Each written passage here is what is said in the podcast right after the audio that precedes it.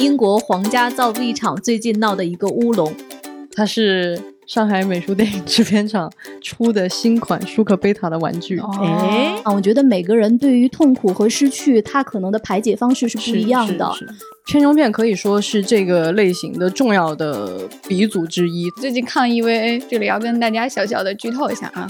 我现在想一想，我再听到《灌篮高手》的音乐，还会觉得还是挺燃的，可以说是一件众望所归、喜大普奔的事情吧。大家留好预算。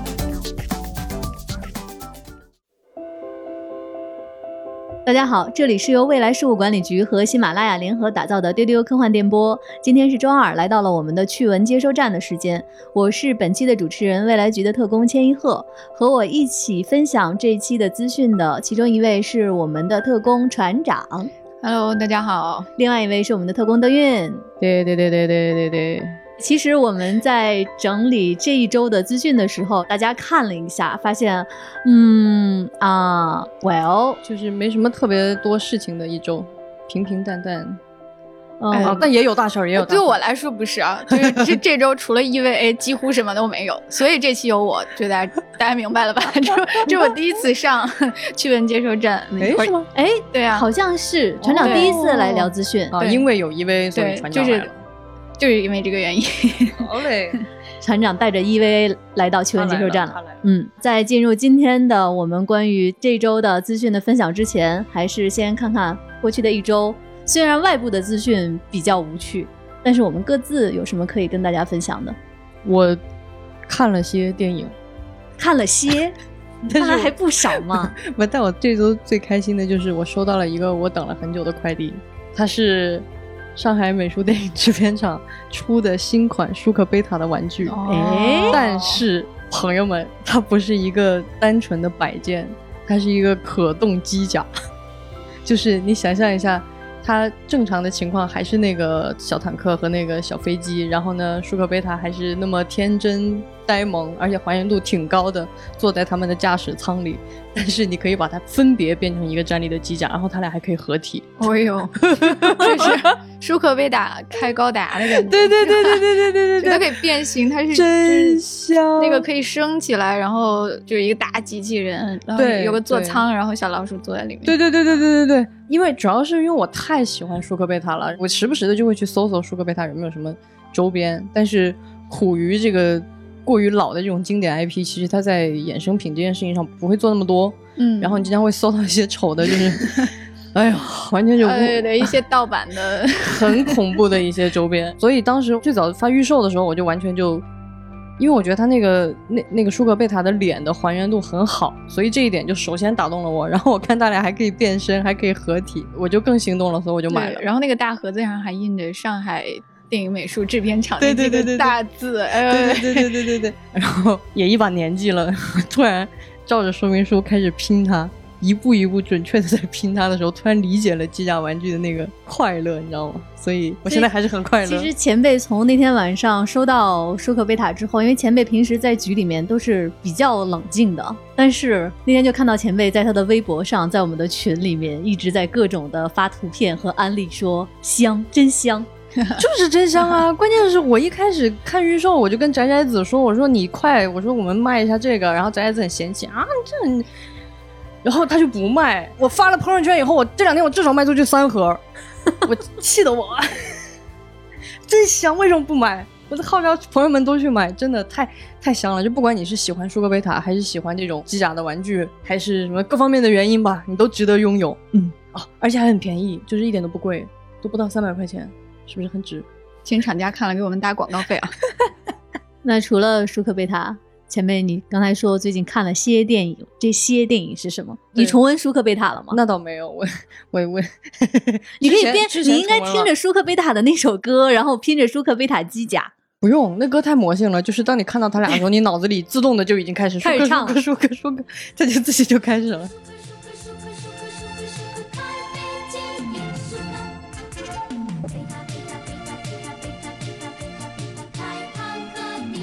我给大家推荐一个电影，就是这两天看的，也是理查德·林克莱特。就这个人，其实我们以前节目经常经常提起他，因为他其实拍过非常多经典的科幻电影，但是呢，他又是一个其他类型的电影拍得非常好的这么一个神奇的导演。然后呢，他在二零一九年有一部电影叫《伯纳黛特去哪儿了》。哎哎，老千听了就高兴了。我突然坐直了身子，突然坐直了，因为女主演是凯特·布兰切特。哦，懂了。然后就是一个神仙导演加一个神仙女主角，就是这个电影，我觉得妙在哪儿啊？就是你乍一看，你以为它只是一种很常见的中产阶级困境的家庭内部的琐琐碎碎的事情，你以为是一个这样的电影，但是它毕竟是林克莱特。其实他在最终表达的那个点非常有意思，而且最后。布兰切特扮演的这个女主角，她去到了南极大陆，非常神奇的一个地方。她的开场也是在一片南极的海洋上，然后一个非常远的俯拍镜头，然后布兰切特划着小皮艇在冰川之间的深蓝色的海面上，然后这个时候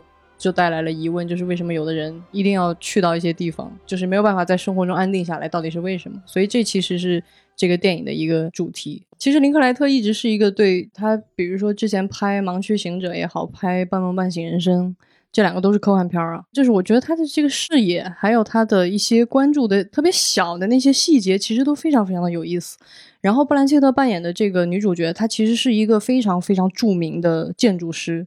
但是他突然就离开了建筑行业整整二十年，然后自己陷入了一种对自己的生命、对自己的生活，还有他的家庭关系都进入到了一种非常别扭的一种状态。他完全没有办法再这样生活下去，所以他有了一个新的契机，然后他发现了自己生命最重要的那件事情到底是什么。然后她的丈夫，呃，本来是一个跟她很相爱的，其实他们没有什么所谓的家庭矛盾，就这里面并没有任何狗血的什么出轨啊、劈腿啊、什么情感分裂呀，其实都没有，就是一种。生活的平静底下，你离这个人越来越遥远，然后直到有一天，你会突然发现，我好像不太认识他了。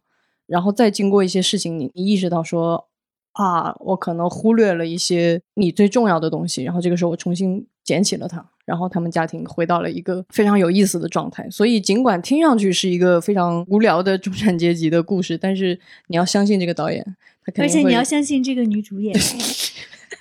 对对对对对对对，布兰切特在里面就演的很好啦，就是他基本发挥吧，基本操作，没有什么需要特别用劲儿的，也没有什么任何掉线的，就是一如既往的那么有魅力，然后一如既往的掌控的那么好。哦，对对对，里边还有一个女配角，这次看我才发现她是谁，是那个新的神奇女侠里边的那个演豹女的那个克里斯汀韦德，对对对对对，对，嗯，所以就挺有意思的。她在里边依然演一个非常奇怪的那种中产阶级的邻居。想象中的那种两个女性之间的斗争，他在那边就很有意思，推荐大家去看。好的，那除此之外呢，还看有其他的吗？然后还看了一个老电影。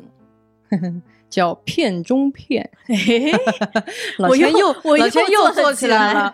哎呀，这次是为什么呢？钱老师，是因为片子里的两个男主演你都非常的喜欢，对吗？可以这么说吧。年轻时候的罗伯特雷德福还有保罗纽曼，对对对，这两个人真的是怎么形容他们呢？就是他们都在各自的时代是那种真的是顶级的巨星。我先给大家讲讲这个电影。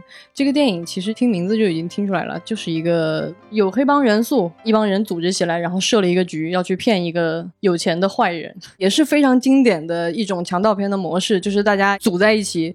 组了一个新建的小分队，然后去执行一个任务。片中片可以说是这个类型的重要的鼻祖之一。他在这个地方建立了非常清晰的故事的这样一种模型，以及包括这个人物的一些细节。然后他们设的这个骗局也非常的有意思。反正就推荐大家去看一下。然后我在看的时候，其实我最神奇的一点是，我就觉得罗伯特雷德福年轻的时候，怎么布拉德皮特跟他那么像啊？我的天啊！就是我在看的时候，我就有一种这个世界是咋了？是嘴长相到对从长。长相到那个感觉，因为你又想到布拉德皮特后来去演《十二罗汉》的时候，也是一个混混，然后你就觉得哇这两个人是怎么了？怎么那么的像？我就反复在出戏，我就觉得。太奇怪了这个感受，所以如果你喜欢布拉德皮特，但是你不知道罗伯特雷德福是谁，你也可以去看一看这个片中片。而且罗伯特雷德福这位老先生其实挺有趣的。然后大家都知道，现在好莱坞有一个特别高龄但是非常高产的导演是克林特·伊斯特伍德。但是其实罗伯特雷德福后来做了导演之后，他其实现在年纪也非常大了。是的。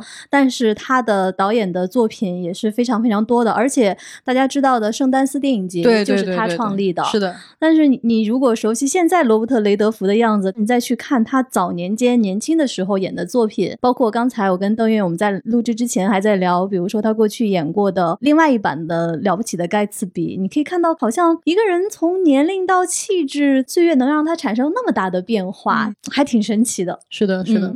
啊，圣丹斯电影节可以给大家多介绍两句，因为圣丹斯电影节现在基本上就是全世界最重要的独立电影节之一，就是除了我们熟悉的奥斯卡电影节以及呃艺术领域最重要的三大电影节，欧洲三大电影节，欧洲三大电影节。那其实圣丹斯是一个非常有标志性的独立电影节，它一直在鼓励独立电影、独立影人的这些创作。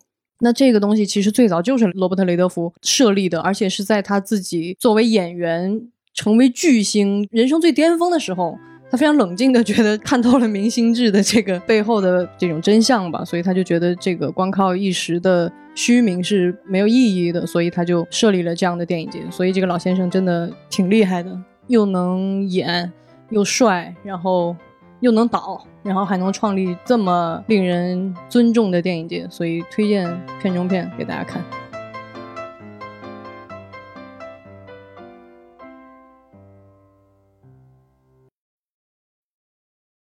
刚才前辈说到欧洲三大电影节，其实我这周看的片子里有一个，就是在去年的威尼斯电影节上特别被关注的一个片子，叫《女人的碎片》。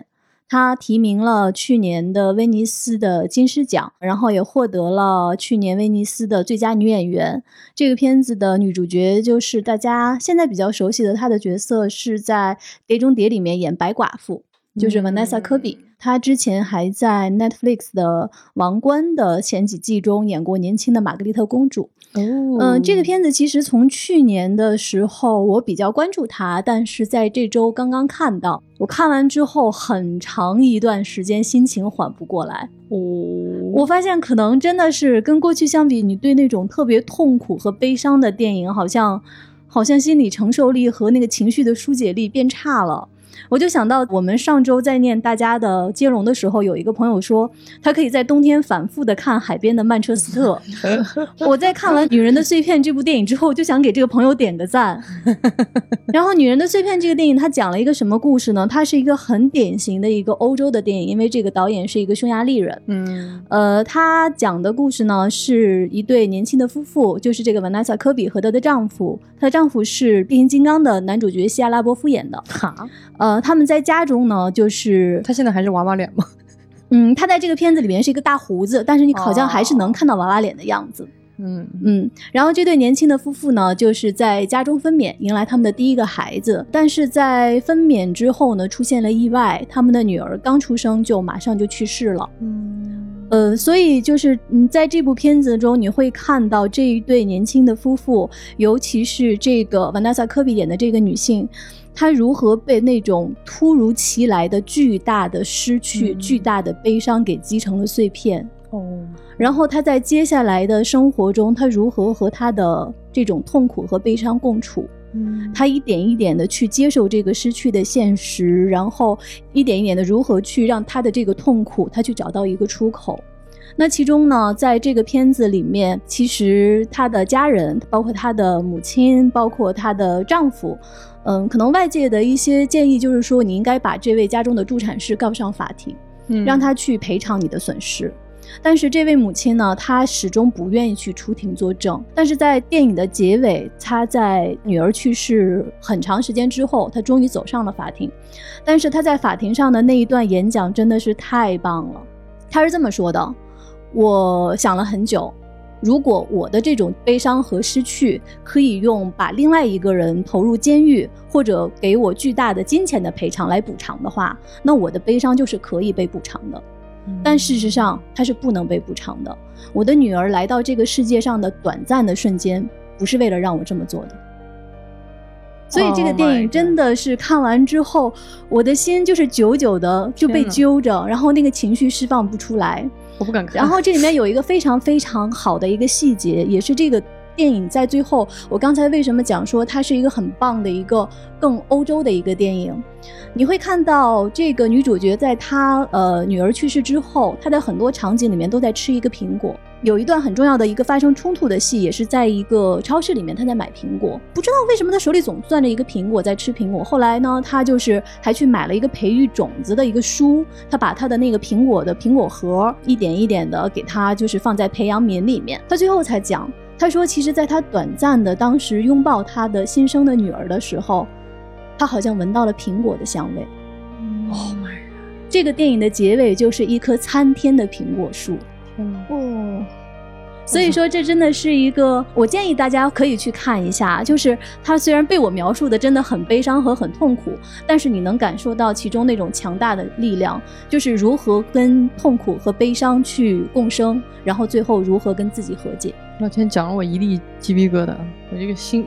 反复从那种不不这电影我看不了看不了不不不不不敢看不敢看到不不不，但是得去看一下。嗯，觉得还是要看一下，要看一下。对，其实这里面有很多的角色，我在看完之后也看到一些评论，大家有的人会攻击说，呃，希拉拉伯夫演的这个男人是不是一个渣男啊，或者是这个女性的妈妈是不是太咄咄逼人了？我觉得不是这样，我觉得每个人对于痛苦和失去，他可能的排解方式是不一样的。有些人可能他就是跟他的痛苦永远在对抗，嗯，而有些人可能就是选择离开这个痛苦，是他转身不去看，他离开他。但是可能像女主角这样，她真的跟她的痛苦一起在共生，最终找到一个跟自己和解的一个办法。嗯，女人的碎片，推荐大家去看。哇。我的讲述可能把大家的情绪带下来了。那接下来，船长 靠你的 EVA 来力挽狂澜一下。哎呦，我好有压力！我刚才完全听进去了，其实就完全被老千带进去了。然后我一想，我我怎么聊 EVA 这个更丧？我们就聊点欢快的吧。呃，最近看 EVA，就是这里要跟大家小小的剧透一下啊。呃，我们就是精心的准备了一期 EVA 的播客。这样很快会跟大家见面，然后就是为了补这个课，我就去重新看了 EVA。哎呀，真好看，太好看了。嗯，怎么说呢？就有一种好像长大了之后完全读懂了他的感觉哦。因为看的时候很小，那个时候基本上是几乎肯定是看不懂的。嗯，就是你在那个年龄，所以小时候对他的印象就只是主角是几个讨厌的小孩的机甲片儿。对，你是他们的同龄人，就好像有一种对那种同龄人的不屑和你觉得这几个小孩怎么这么不懂事儿啊？就如果换作是我，对，如果换作是我，肯定不会这么去做。就让你拯救世界，你在哭什么呢？所以小的时候，我就只会看到说真嗣他的懦弱，嗯啊，明日香他很不讲理，他很蛮横，是一个任性的孩子。然后凌波丽那就非常冷漠，他很非人的一个形象，就只看到了这些缺点。现在再一看，哦。感觉完全的读懂了这样设置的用意，嗯，而且你也看懂了他们为什么是这样的人。就是现在在看，我觉得我像看了一个古希腊的悲剧，它很宏大。这几个十四岁的孩子啊，他没有那种传统作品里主角的那种主角光环，嗯，和那种很正面的、向上的、勇敢的、积极的那些光辉。你会觉得他有一点像哈利，或者是像 Frodo 这样被迫背负了一个重担的一个小孩。他是那个天选之子，是 chosen one。但是呢，选中他不是因为他有多优秀，而是出于某种原因啊，只有你可以。就有一种虽然你很差，但是没办法，只能用你的感觉。所以那这几个孩子，他们被迫经历了全人类的浩劫和重生，然后啊被折磨的死去活来的。可是他们想要得到的仅仅是一点点认可。而已，他们想要父母的认可，想要朋友的认可，想要长辈的认可。可是这些角色在他们的生活里全都是缺位的。嗯啊，你可以看到，就哈利和 Frodo 他们有那种白胡子的长者来帮助他们，是他们有一群很温暖的朋友在背后默默的支持他们。但是因为这几个孩子，他们的父母是缺位的。他们的导师和长辈是迫使他们去战斗、让他们受伤的人，而且会利用他们达到自己的目的。那最后他们只剩下彼此了，但是他们彼此都不是什么 正常的孩子。就在他们刚刚可以开始彼此取暖的时候，这个剧情就一路崩坏啊！陷入疯狂，就不剧透了。所以我现在在看，他们再有缺点，再不完美，我都可以理解。嗯，就是从头到尾只有悲剧的。几个啊，真的是可怜的孩子。我以前从来没有看过 EVA，然后我对 EVA 所有的印象都来自于那个，就是 EVA 的粉丝每天都在说，动不动哪里都是 EVA。比如现在 在我对面的船长，他的手机壳就是 EVA 的手机壳，我认出来了。我完全是通过这些外部的符号，但是今天船长讲完这一切以后，我突然觉得，哇，原来是个这样的事儿啊。好想看一下呀！船长在讲的时候，我其实想到我们未来局科幻办，我们办办上其实有一个 tag，就是 EVA EVA，整天就知道 EVA。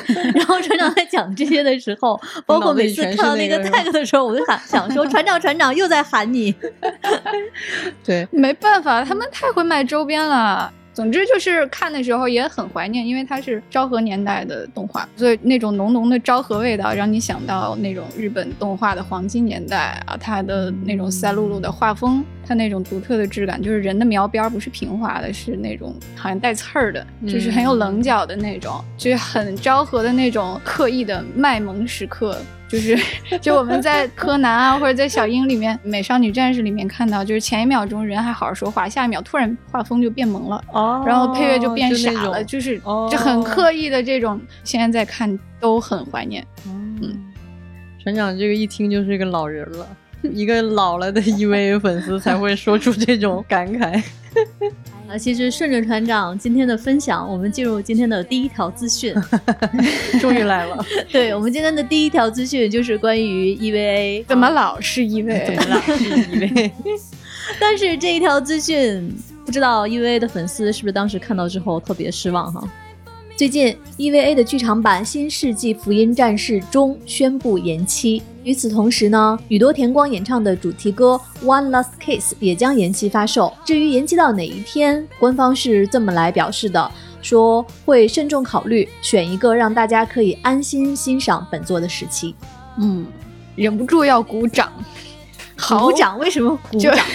毫无意外，就 果不其然。就是其实都在大家意料之中的，但是我相信他的这个剧场版还是做完了的，嗯，因为试映会已经上了，嗯，现在就是说出于疫情安全的考虑，大家还是不要都涌到电影院去看，因为你可以想象，一旦它上了，肯定是这万人空巷排长队的一个情况，对，还是让大家不要。全部都涌到电影院去，呃，等到一个安全的时机再公映啊，也也是可以接受的。对，所以就是他虽然这次毫不意外的跳票了，但是我看作为船长这样资深的粉丝来说，是非常的，就是感觉很宽容。我们的第一反应就是，哎呀，我又说中了，真真高兴。呃，它本来上映的日期安排的是一月二十三号嘛。其实，呃，虽然现在是无限延期了，但是呢，我们会在这一周安排一期 EVA 的节目。本来我们是想迎合着它上映的这一天，然后跟大家一起聊一聊 EVA。但是现在 EVA 虽然跳票延期了，但是丢丢的 EVA 还在。我们会在这周五会请到我们的特工船长小静，还有大家喜欢的林品老师一起来聊一聊 EVA。嗯，啊。敬请期待吧。嗯。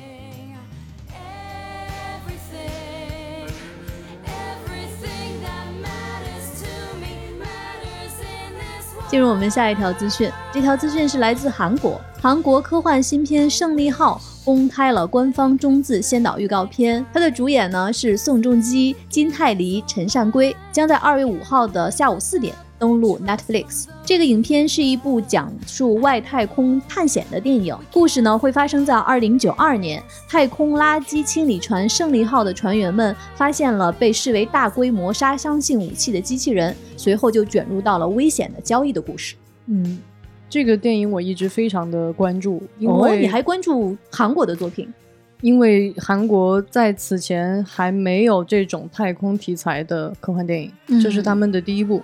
所以非常的好奇我们的邻居，因为在此前这个领域大家也知道嘛，除了好莱坞，也很少有别的国家有涉足过，所以很好奇。但是在之前他们最早发布消息的时候，当时试出了一款比较短的预告片，我当时看了一眼，完全以为这是一个那种太空冒险或者灾难比较偏。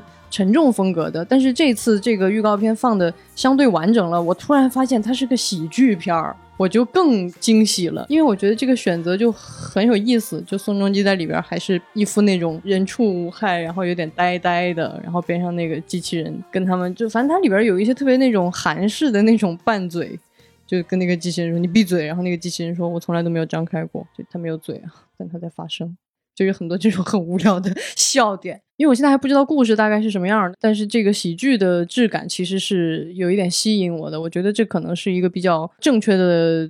处理吧，一个选择，所以我对这个电影非常好奇。嗯，这么说的话，韩国的外太空题材的作品确实没有见过，主要是个喜剧，就是一个奇妙的搭配。对，然后刚才经过前辈这么一说，里面是韩语对白，哎，哦，怎 么跟你说？嗯，怎么懂？被前辈解读的莫名有点期待了。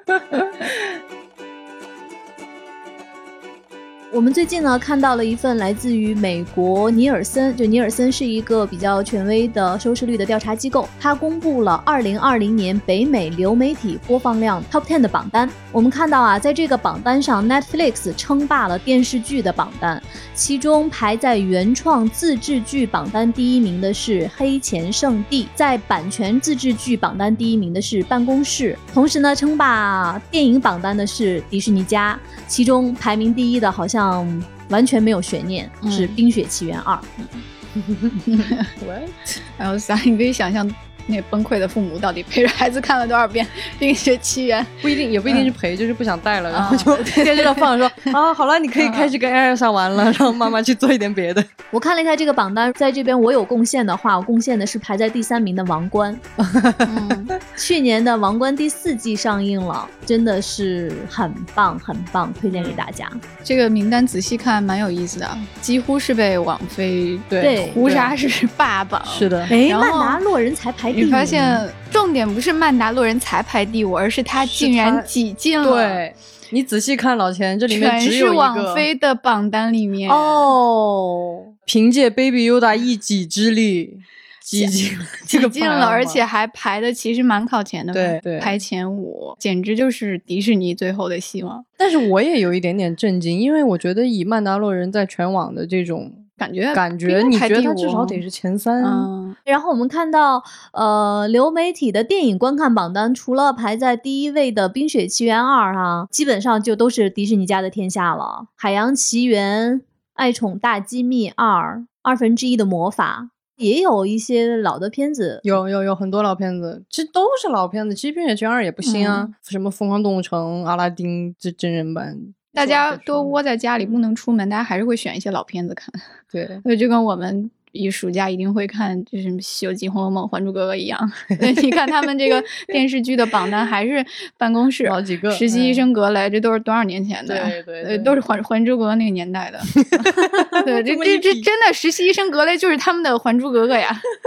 对，大家真的还是就看老剧。嗯，有道理，有道理。接下来的一条信息是关于《灌篮高手》的剧场版。最近，井上雄彦的推特官方宣布，《灌篮高手》将拍摄剧场版动画，剧场版将由东映动画制作，目前的上映日期还不确定。《灌篮高手》以前有过剧场版吗？不知道呀，好像没有吧？对，感觉大家都很兴奋的样子。这个意外的，天老师特别啊。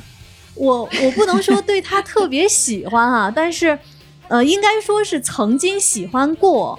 嗯，毕竟是你童年的。对我，呃，我很意外，竟然你们对《灌篮高手》没有太多的记忆和一些喜爱。我我其实我那个年纪是赶上的，只是我个人没有进去。在我的童年时代，我记得特别特别清楚，那个时候上小学，我们下了学之后的。傍晚档的那个动画片档都要赶回家去，要看《灌篮高手》。嗯，呃，那个时候我们的文具盒啊，贴纸，对，贴纸就都是《灌篮高手》。对对对对。基本上女孩子喜欢的就是顶流是流川枫，呃，然后比较酷一点的会喜欢三井寿。嗯，而且那个时候基本上影响了大家打篮球这件事情。这个事儿我印象还挺深的，因为我记得我小学的时候本来。以前跟大家出去玩，大家都踢足球，嗯，然后突然有一天，大家就纷纷去打篮球了，然后再也不踢足球了。后来我就意识到，哦，那是你们没看足球小子，足球小子更早，就是你知道吧？正好是大家先看足球小子都踢足球，然后突然就去看灌篮高手了。然后可能因为灌篮高手的主角的年龄也会其实是比那个足球小子要更对大一点嘛，所以大家长大以后就突然觉得哇，篮球更酷哎，然后就纷纷去打篮球了。我我印象太深了。对，我现在想到就是，如果你现在让我听到《灌篮高手》的音乐，我还还是会很激动。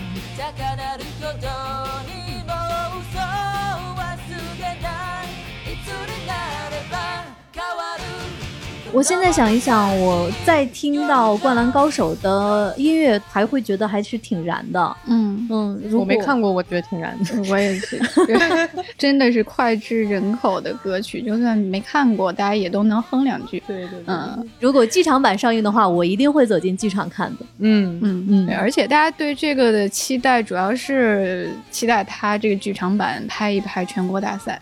还是当年大家都很期待的一个剧情，然后 TV 版里没有。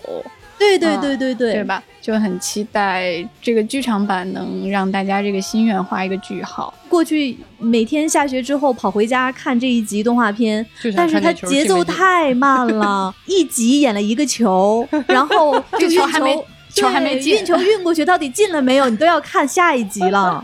希望剧场版能弥补一下我们童年的这个被撕扯的遗憾。那如果是全国大赛，是我跟你说，会不会剧场版一开场？全国大赛已经打到最后一个赛点了，就开始说了，然后整个这个九十分钟再演最后一个球啊，再插一段回忆杀，然后半集就过去了，然后每个人，然后说你要看，你要等剧场版的第二部，是不是？那有点过分了，我觉得结局就给吧。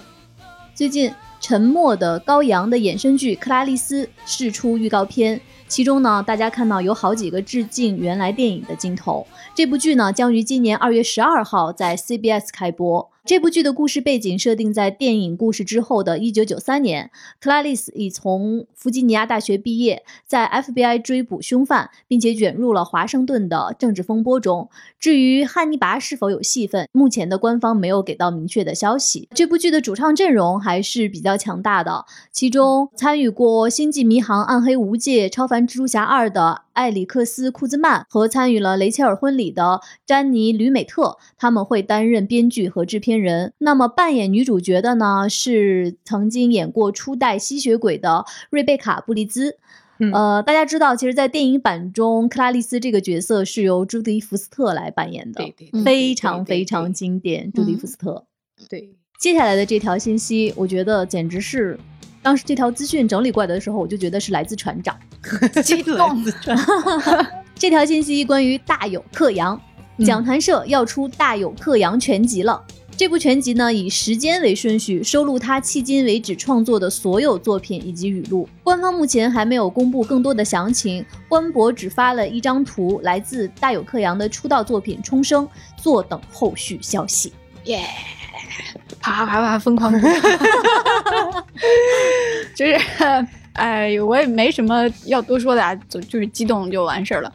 对，因为他一直没有过这种作品全集，就是作为日本这么重要的一个动漫的巨头，终于有了全集，可以说是一件众望所归、喜大普奔的事情吧。反正是一套一定要入的漫画书啊，大家留好预算。我就我我就刚想问这个事儿，因为我就想了解他是不是一个。就是产能丰富的人，因为如果是的话，听上去这个拳击应该会非常贵吧？他肯定便宜不了。大有克洋他作品蛮多的，嗯嗯，对你光阿基拉就有挺厚的了，五六七本五六本这样，嗯嗯，你再加上他别的作品，嗯，期待，嗯。我们现在呢是在二零二一年，那最近其实大家翻出一些比较古早的一些科幻作品。然后看到一九八一年的时候，威廉吉布森创作了作品《约翰尼的记忆》这部经典的赛博朋克小说呢，在一九九五年被改编为电影上映。电影的名字呢被翻译成了《捍卫机密》，也是由威廉吉布森亲自编剧的。电影呢基本上还原了小说的剧情。设想呢就是在二零二一年，信息的传输呢已经不再安全了，手机、电脑、卫星都十分脆弱。解决的方法是将数据存入人脑。那男主角呢，作为一名人体 U 盘，在脑内存储了大量的危险机密，引来了日本大企业的追杀。这个电影里面，他的男主角约翰尼是由基努·里维斯出演的。那个时候他还没有演《黑客帝国》。这个片子两位看过吗？必须的呀！这个电影太神奇了。首先，我其实都是第一次注意到它设计的背景是二零二一年，也就是现在。那个电影是九五年嘛？那个时候基努·里维斯真的，我的妈，太嫩了。是生死时速的那个年代，对对对。但是他在那个里面，因为生死时速是平头嘛，他在这个里面头发已经就又长一点了，所以就更清秀，就是更接近他。那应该是《惊情四百年》里面的感觉，嗯，有点那感觉。但是他又演的是一个非常典型的这这种故事里的那种，不知道自己是谁，一觉醒来啊，我是谁？我在哪？哦，我的脑袋为什么疼？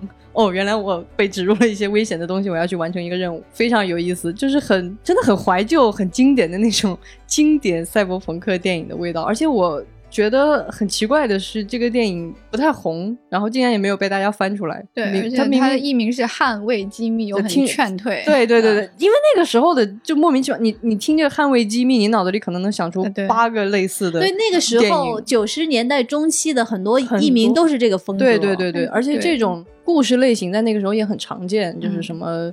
执行任务啊，秘密黑客呀，什么类似的，所以可能在那个时候被大量同类型作品给淹没了。但是现在大家要感兴趣的话，真的可以去翻出来看一下，其实做的还是挺完整的，也很精彩，也很简洁，就是没有那么多乱七八糟的东西。而且这个里面更有意思的是，你们在里边会看到这个日本大企业的大 boss 是谁呢？是北野武。哦，哦，那那那个时候他也很年轻哎，很酷的在那边演一个，那还是那样苦着脸。对对对对对，演个大 boss，所以基努里维斯竟然跟北野武同框过，太奇妙了。然后你再搭着赛博朋克二零七七玩，那那就更妙了。对对对对对对对，也是一个叫 Johnny 的角色，他的脸是基努里维斯，然后他惹了一个日本大企业，然后 这个大企业来追杀他，然后他大 boss 也是一个苦着脸的日本人。嗯，所以从一九八一年一直到二零七七年，都有一个叫 Johnny 的基努里维斯，长着基努里维斯脸的人，在二零二一年。惊人的相聚了，那 太有意思了，可以推荐大家去看这个电影。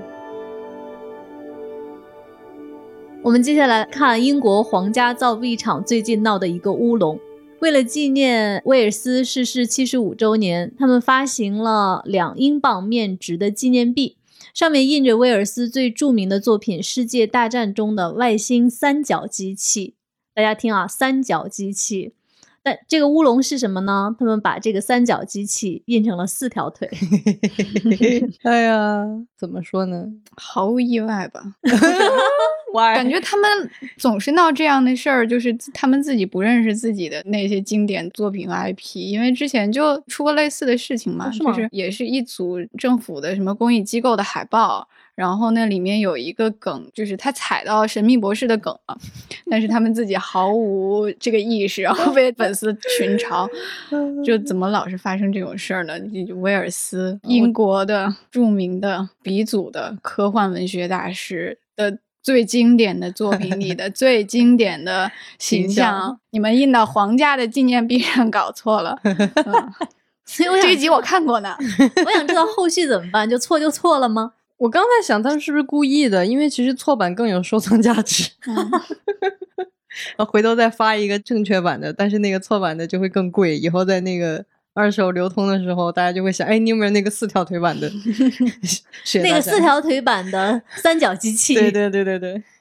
我们在每一周呢，都能迎来一些大咖的生日。那在一月五号这一天过生日的人是宫崎骏，他八十岁了。咦，生日快乐！生日快乐！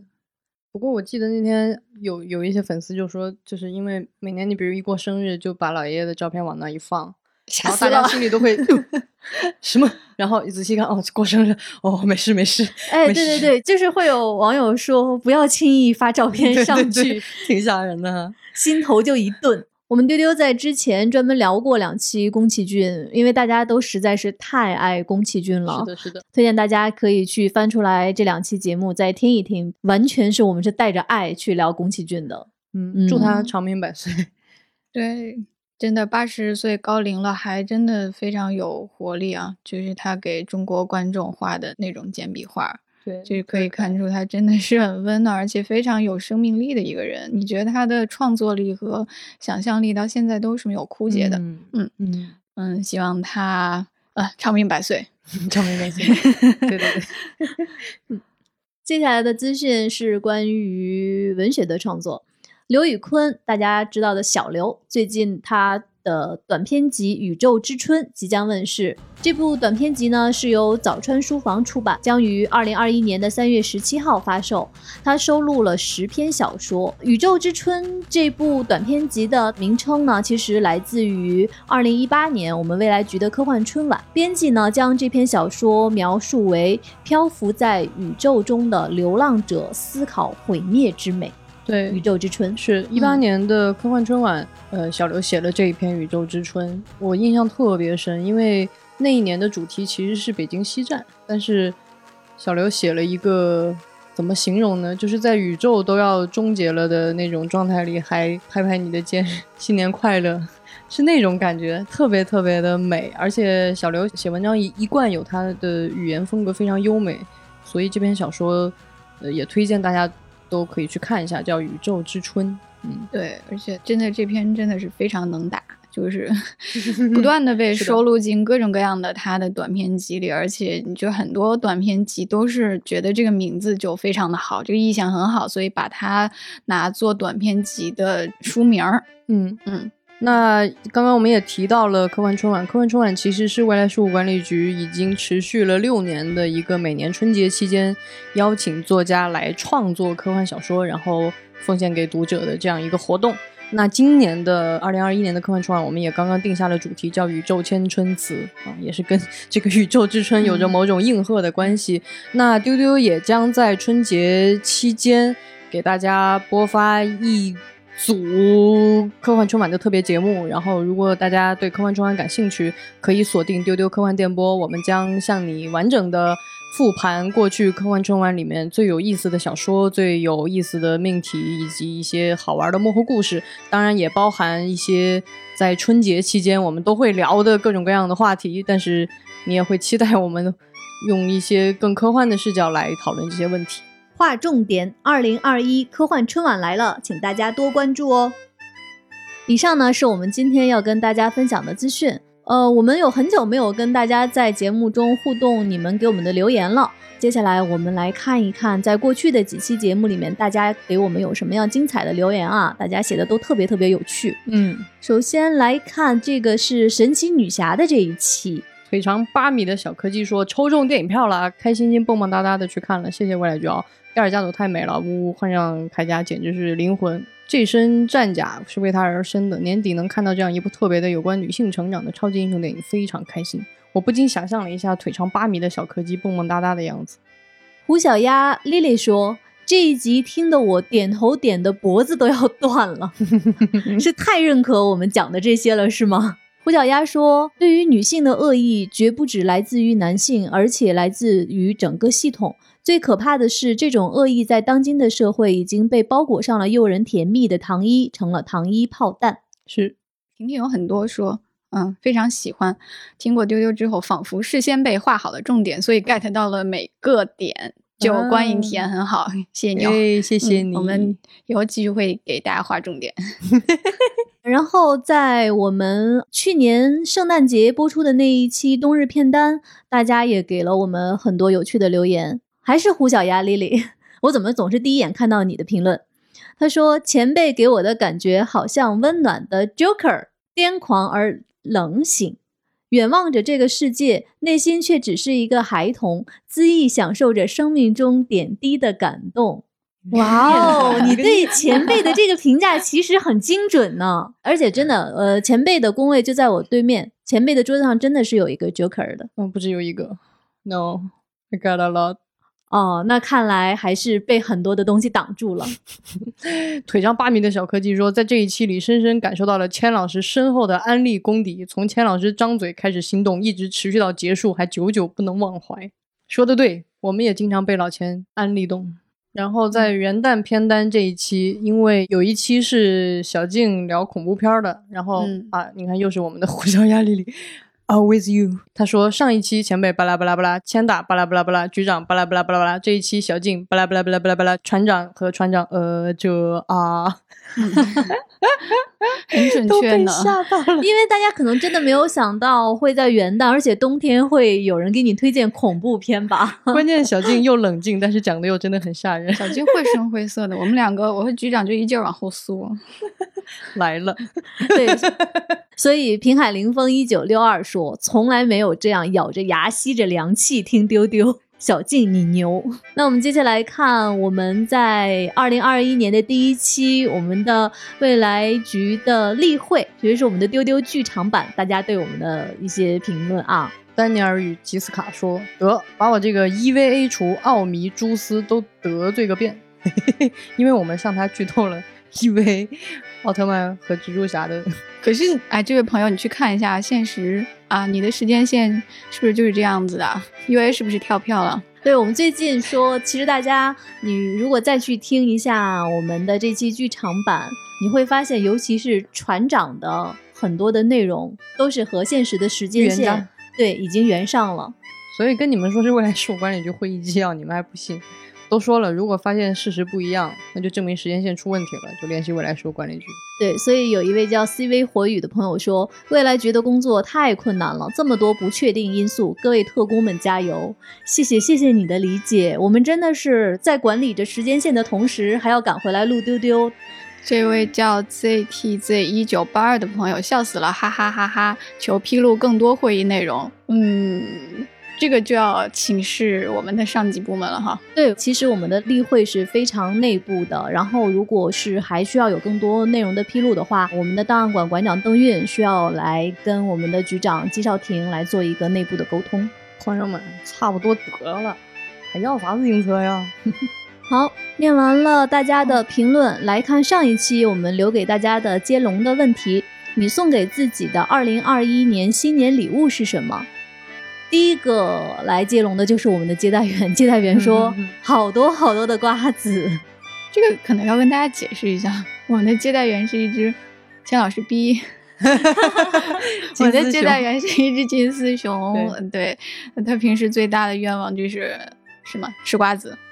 对对，热爱吃瓜子。对，然后大家都很喜欢，大家很喜欢金丝熊啊，所以在他说我想要好多好多瓜子之后，然后其他人都跟着他说更多更多的瓜子，呃，瓜子的热量自动降一半，瓜子的热量再降一半。大家希望我们的接待员吃着瓜子还能保持健康，是不是？嗯，真贴心。然后有一位叫远方的家的朋友说，他给自己的新年礼物是一辆车，嗯，挺棒的，可以可以。噔噔噔噔，他说是一个娃 哦，所以你是在新年的时候，你的小宝宝出生吗？恭喜恭喜恭喜！有星星的小狐狸，这个可爱的名字又出现了。他说是一个难得的朋友，嗯，很棒，在新年的时候收获了一份友谊。有一个叫大花的朋友很有意思了，他说可能不算新年礼物，买了韩松精选集，那怎么不算新年礼物？算。而且是一个很特别的新年礼物，在一种特别的氛围里进入一个新的宇宙，进入一种新的视野。嗯，Good choice。嗯，那在节目的最后，给大家留今天的接龙的问题。我们的问题是你对《灌篮高手》剧场版的期待是什么？你希望在剧场版的《灌篮高手》中看到什么样的情节呢？欢迎大家来跟我们留言互动哈。那我们这期的丢丢就到这里啦，我们下周再见，拜拜，拜拜。